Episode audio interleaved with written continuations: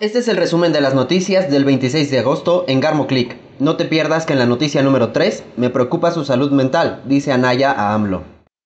El sorteo de la Champions League 2021-2022 se realizó en la ciudad de Estambul de Turquía. Allí se conoce la suerte de los equipos que clasificaron al sueño de esta nueva temporada. En el sorteo se determinó que el PSG se cruzará en el grupo A con un viejo conocido, el Manchester City. Este partido lo que podría realzar es la posibilidad de que Messi vuelva a verse cara a cara con Cristiano Ronaldo, quien parece estar muy cerca de fichar con el equipo inglés. Este jueves, durante la conferencia matutina del presidente de México, Andrés Manuel López Obrador, arremetió nuevamente contra el ex candidato Ricardo Anaya, asegurando que es verídica la información difundida ayer por la Fiscalía General de la República, en la que se le atribuyen delitos por desvíos de recursos equivalentes a 6.800.000 pesos. En respuesta, el panista Naya Cortés se lanzó contra el presidente Andrés Manuel López Obrador, luego de que aseguró que su alumno de quienes empezaron con el expresidente Carlos Salinas de Gortari y su política de pillaje. Ante esta nueva acusación, el queretano aseguró que ya le preocupa la salud mental del mandatario.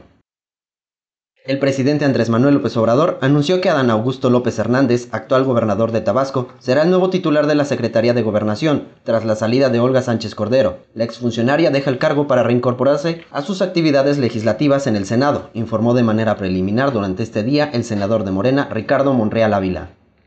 El binomio Fernando Alonso y Alpine se va a prolongar de manera oficial mínimo hasta 2022. Este jueves, en los pasillos del Gran Premio de Bélgica, la marca francesa ha anunciado la extensión de contrato del bicampeón del mundo, que perseguirá de nuevo la gloria en la Fórmula 1. El equipo galo ya tiene confirmadas sus dos piezas para 2022, Fernando Alonso y Esteban Ocon. La estabilidad de Alpine puede ser clave para la consecución de sus objetivos, sobre todo a partir del cambio de la normativa que se aplicará en la próxima temporada 2022 y que pueda alterar el orden habitual de la parrilla.